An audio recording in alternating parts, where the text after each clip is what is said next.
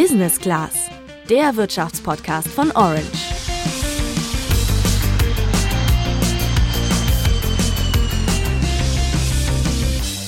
Ein Einbruch von bis zu 99 Prozent und Verluste in Milliardenhöhe. Letzte Woche war ganz schön was los auf dem Kryptomarkt. Äh, die Kurse sind da auf ganz breiter Front abgestürzt und sogar der eigentlich stabile Bitcoin fiel innerhalb von wenigen Tagen um 10.000 US-Dollar. Und auch andere Kryptowährungen wie Ethereum, Cardina und Solana sind ordentlich im Wert gesunken.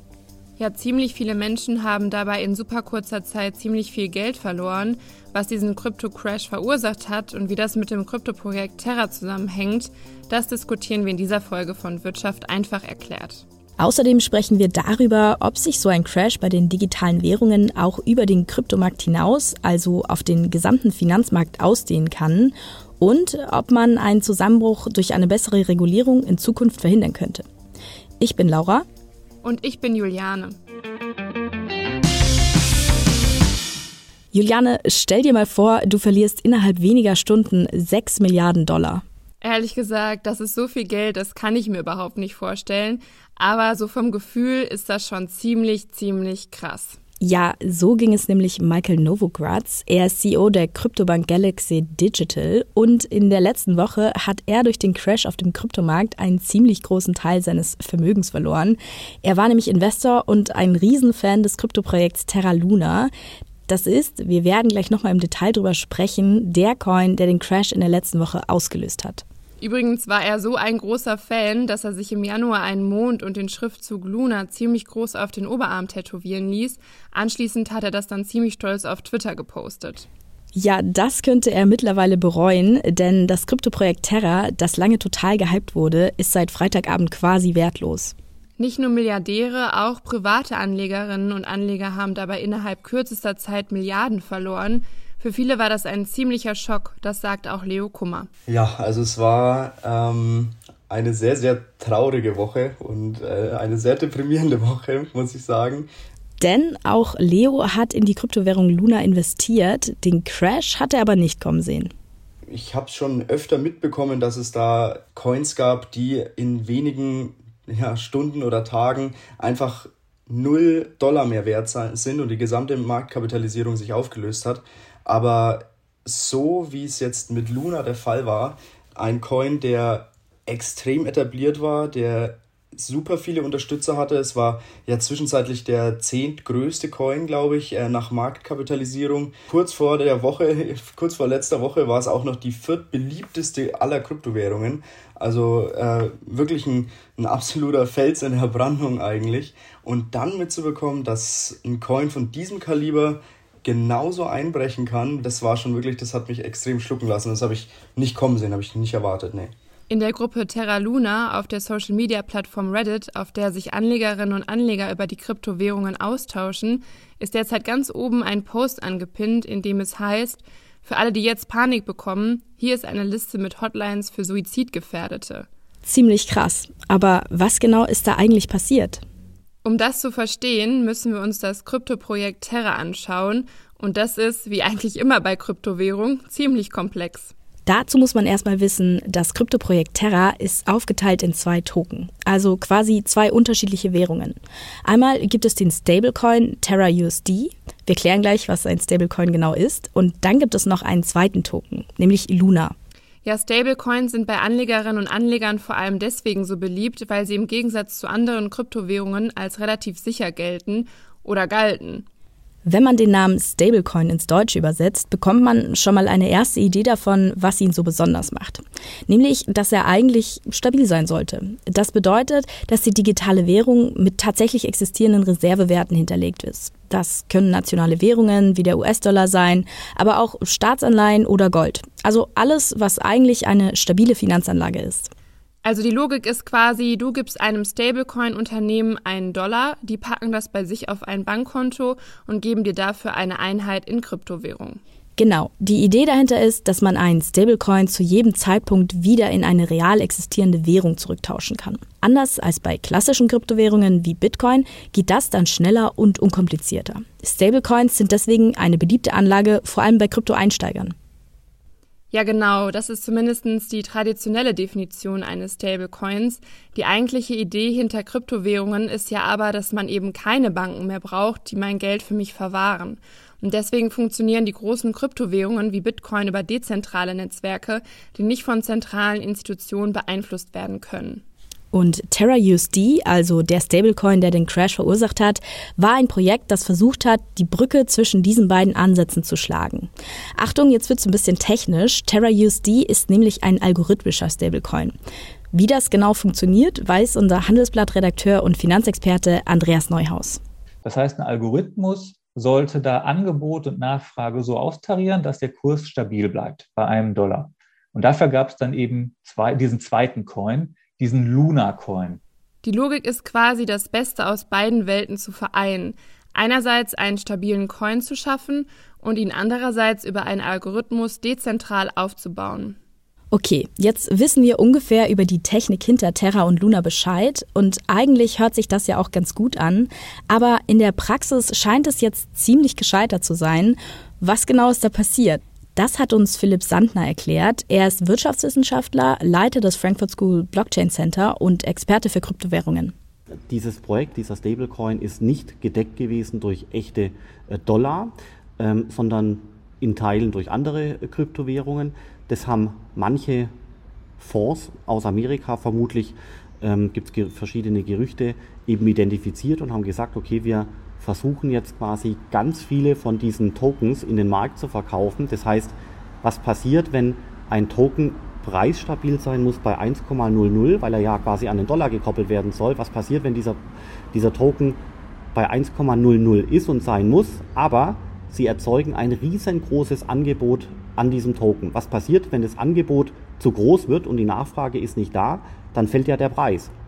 Und die Betreiber des Projektes mussten in so einer Situation eben versuchen, ganz viele von diesen auf den Markt geschmissenen Tokens aus dem Markt wiederum rauszukaufen, damit der Preis nie unter 1,00 fällt.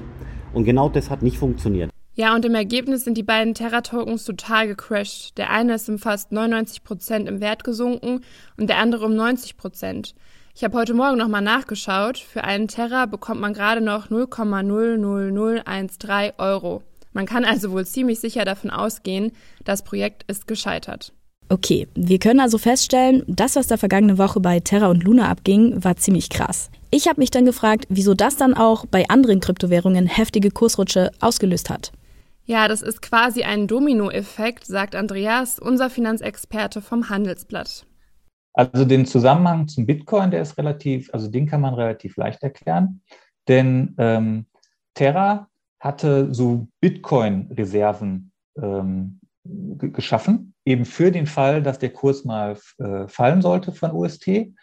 Und äh, die wollten sie dann eben verkaufen, um den Kurs dann wieder zu stabilisieren. Die verkaufen dann Bitcoin und kaufen dafür UST. Und das ist wohl auch geschehen, äh, sagt, sagt Terra. Also die haben Bitcoin-Reserven aufgelöst.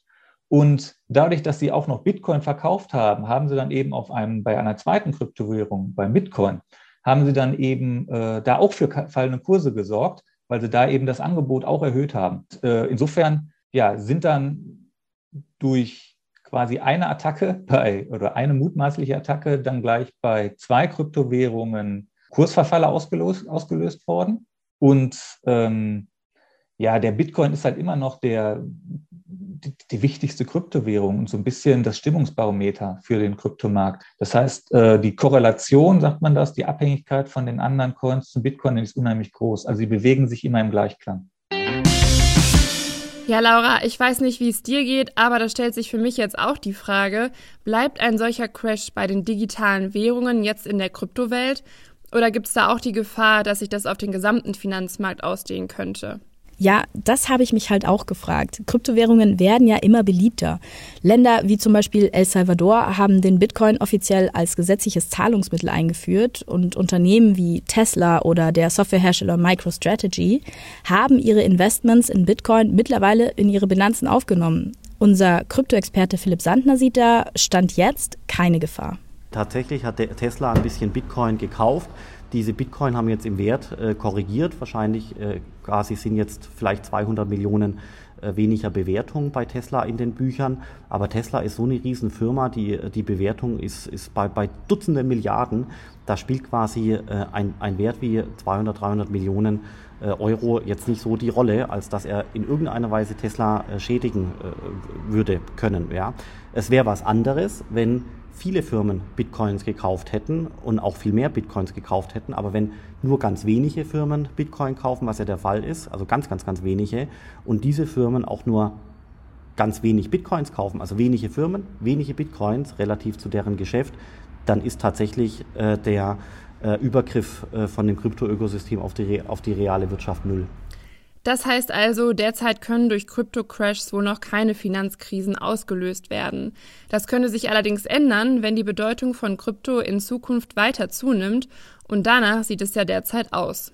Dann stellt sich noch die Frage nach der richtigen Regulierung. Also wie kann der Staat beispielsweise durch gesetzliche Vorschriften in wirtschaftliche Abläufe eingreifen, um sie möglichst gut zu kontrollieren und zu beeinflussen? Darüber diskutiert die Politik im Bereich Krypto schon länger. Nach dem Crash von letzter Woche wird der Ruf nach Regulierung allerdings noch mal lauter. Übrigens nicht nur in den USA, wo es bis jetzt übrigens kaum Regulierung gibt, sondern auch in Europa. Kryptowährungen zu regulieren ist allerdings gar nicht so einfach.